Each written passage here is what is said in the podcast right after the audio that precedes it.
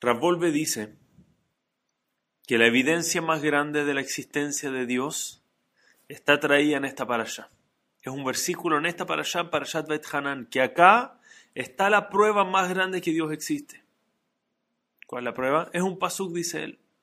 Kimigo y Gadol, ¿quién es una gran nación? Dice la Torah. Asherlo Elohim Kerobim Elav, que tiene él una, un Dios cercano, que hay un Dios cercano a ellos. Kashem como allá nuestro Dios. Bejol Korenu Elav. Cada vez que lo llamamos, cada vez que llamamos, clamamos por él. Dice Ramvolve, esta es la evidencia más grande. ¿Quieres saber que Dios existe? Dice. Cada vez en la historia que el pueblo judío ha clamado el nombre de Dios, Dios ha contestado. Dice que no hay evidencia más grande que esa. Y efectivamente, históricamente, toda la historia del pueblo de Israel es un, es un milagro tras otro, tras otro, tras otro. Pero cada vez que nos hemos encontrado así en la esquina, en el final ya no hay dónde escapar, ya no hay hacia dónde ir.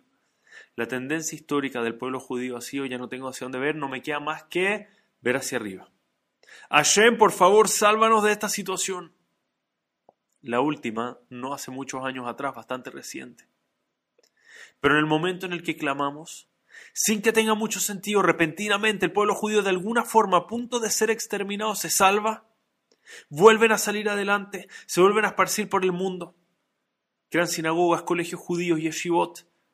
Todo se vuelve a abrir, todo se vuelve a formar y de repente, como si nada, el pueblo judío está fuerte disperso por el mundo. Y así ha sido históricamente una y otra y otra vez. Cuando el pueblo judío pareciera que desaparecer, claman el nombre de Dios y de repente vuelven a surgir, como si nada hubiese pasado. Dice Ravolve que ese de hecho es el significado de la respuesta que le dice a Shema Moshe, Sefer Shemot. Moshe se acerca con Dios y le dice, Dios, me va a preguntar el pueblo judío, cuando yo les diga que Dios me envió a salvarlos, van a decir, ¿quién es este Dios? ¿Cómo se llama este Dios? ¿Cuál es su nombre? ¿Qué les voy a decir?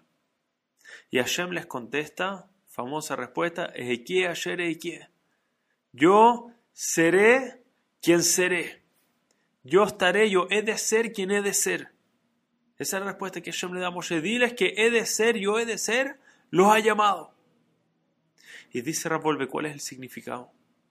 Y dice así, dile al pueblo judío que no necesitan saber un nombre, no necesitan tener un nombre.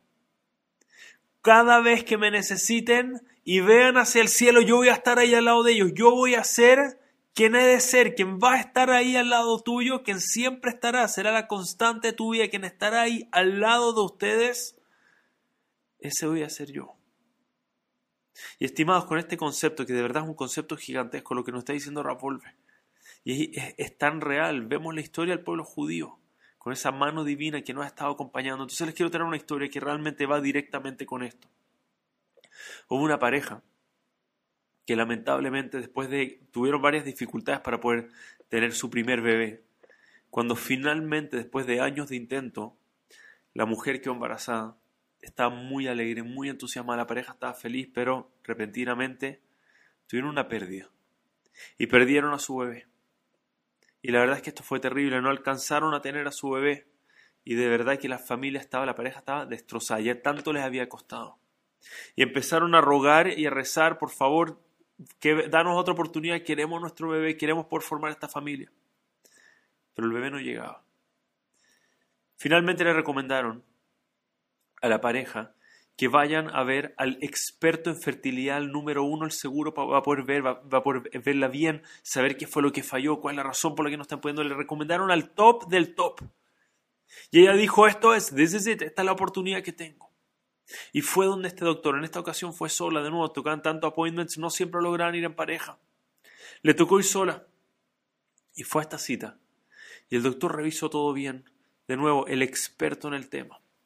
Y después de todos los exámenes, y después de hacer toda la inspección que tenía que hacer, le dice, lo lamento mucho.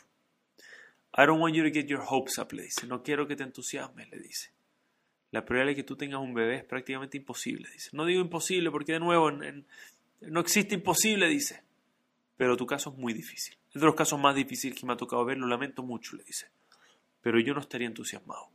Tienes a tu pareja, se quieren, viven una linda vida, enjoy each other, ¿verdad? Tratan de disfrutar su vida juntos. Pero bebé lo veo muy difícil. La mujer escuchó esto, se le vino el mundo abajo. No podía creerlo. Pero ahí no termina.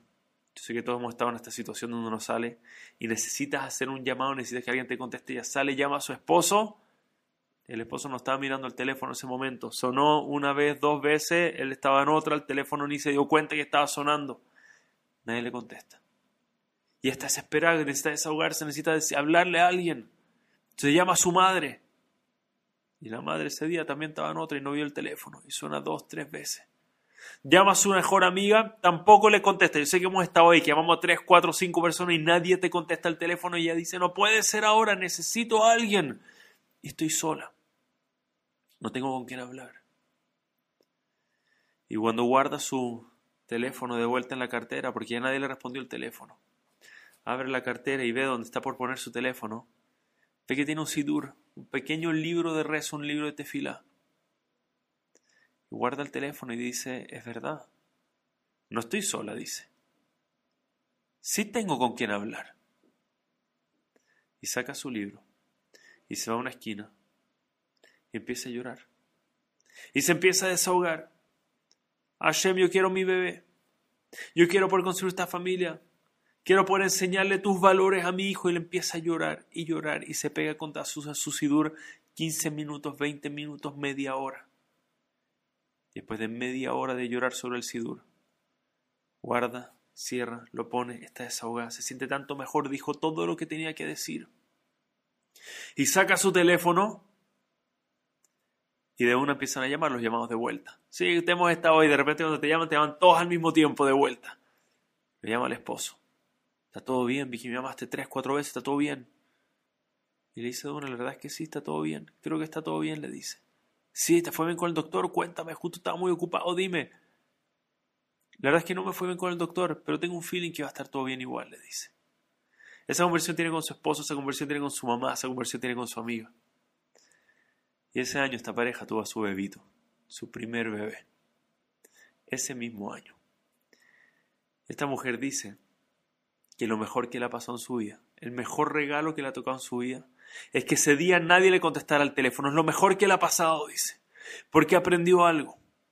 Cada vez que necesita hablar con alguien, cada vez que está pasando ese momento de dificultad e incertidumbre, dice, antes de hablar con cualquier persona, primero hablo con Hashem.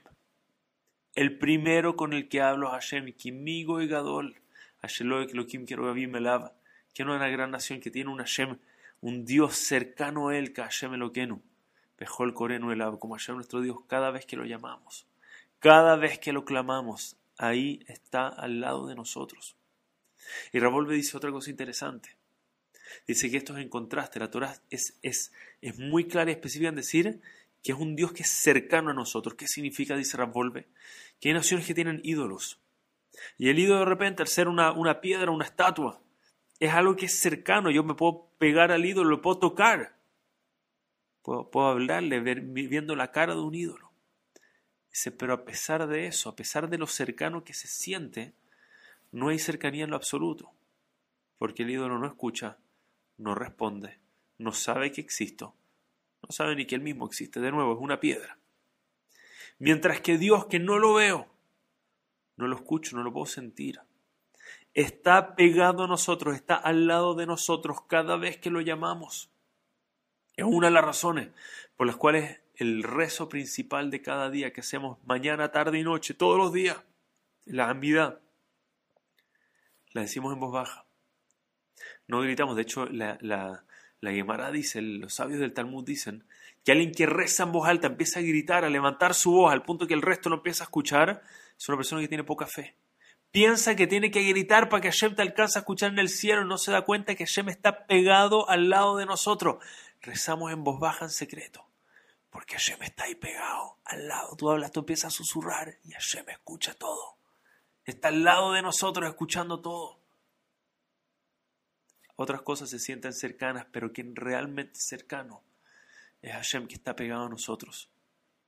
Estimados, cierro con esto. Le preguntaron al Jafetz Haim qué falta para la redención. ¿Qué falta para la Yehulá? ¿Por qué todavía no ha llegado? ¿Por qué no tenemos nuestro templo reconstruido? El Jafetz Haim dijo que nuestros sabios nos enseñan que la redención final va a ser parecida, se va a asemejar mucho a la redención de Egipto, a la primera gran redención del pueblo judío. Dice, ¿cómo llegó la redención del primer, la primera redención que tuvimos en Egipto? Dice que se levantó un nuevo rey, empezó a oprimir al pueblo judío y el pueblo judío ya no tenía esperanza, no tenía hacia dónde mirar, no tenía hacia quién clamar, no sabían qué hacer. Entonces empezaron a suplicarle a Hashem, el Hashem, y rogaron, gritaron a Hashem. Escuchó nuestras voces. Dice, eso es lo que está faltando. Hay Torah, hay Gesed ahí, alrededor vemos y hay, gracias a Dios, instituciones completas de tzedaká, de apoyo, de ayuda. Dice, lo que nos está faltando, tal vez el ingrediente más grande que puede ser que nos esté faltando, es que no estamos pidiendo suficiente la redención. Estamos tranquilos, tenemos otras cosas a las que nos agarramos, sea la economía, o sea política, o tenemos otras cosas que sentimos que nos protegen. Entonces, mira, no, no es tan importante, si viene bien, pero Dice, nos falta pedir de verdad, así como todas las salvaciones que buscamos en nuestras vidas. Tenemos que cerrar los ojos, como si es nuestra única opción. Está pegado al lado de nosotros. Y decirle a Hashem que nos traiga esa salvación y que nos traiga la Yehula, que nos traiga la redención. Entender que es la prueba más grande de la existencia de, de, Hashem, según Volve. Que históricamente, cada vez que lo hemos llamado, ahí ha estado al lado de nosotros. Entonces, ¿qué estamos esperando? para cualquiera que sea la Yeshua la salvación que estamos esperando.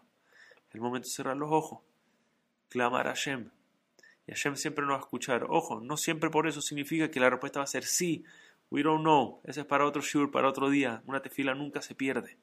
Pero como pueblo judío lo que nos toca hacer, lo que tenemos que hacer, es pedirle todos juntos a Dios que nos mande todas las salvaciones que buscamos como pueblo. Estimados, Hazak Waruch, nos vemos la semana que viene. Shabbat Shalom Umeorach.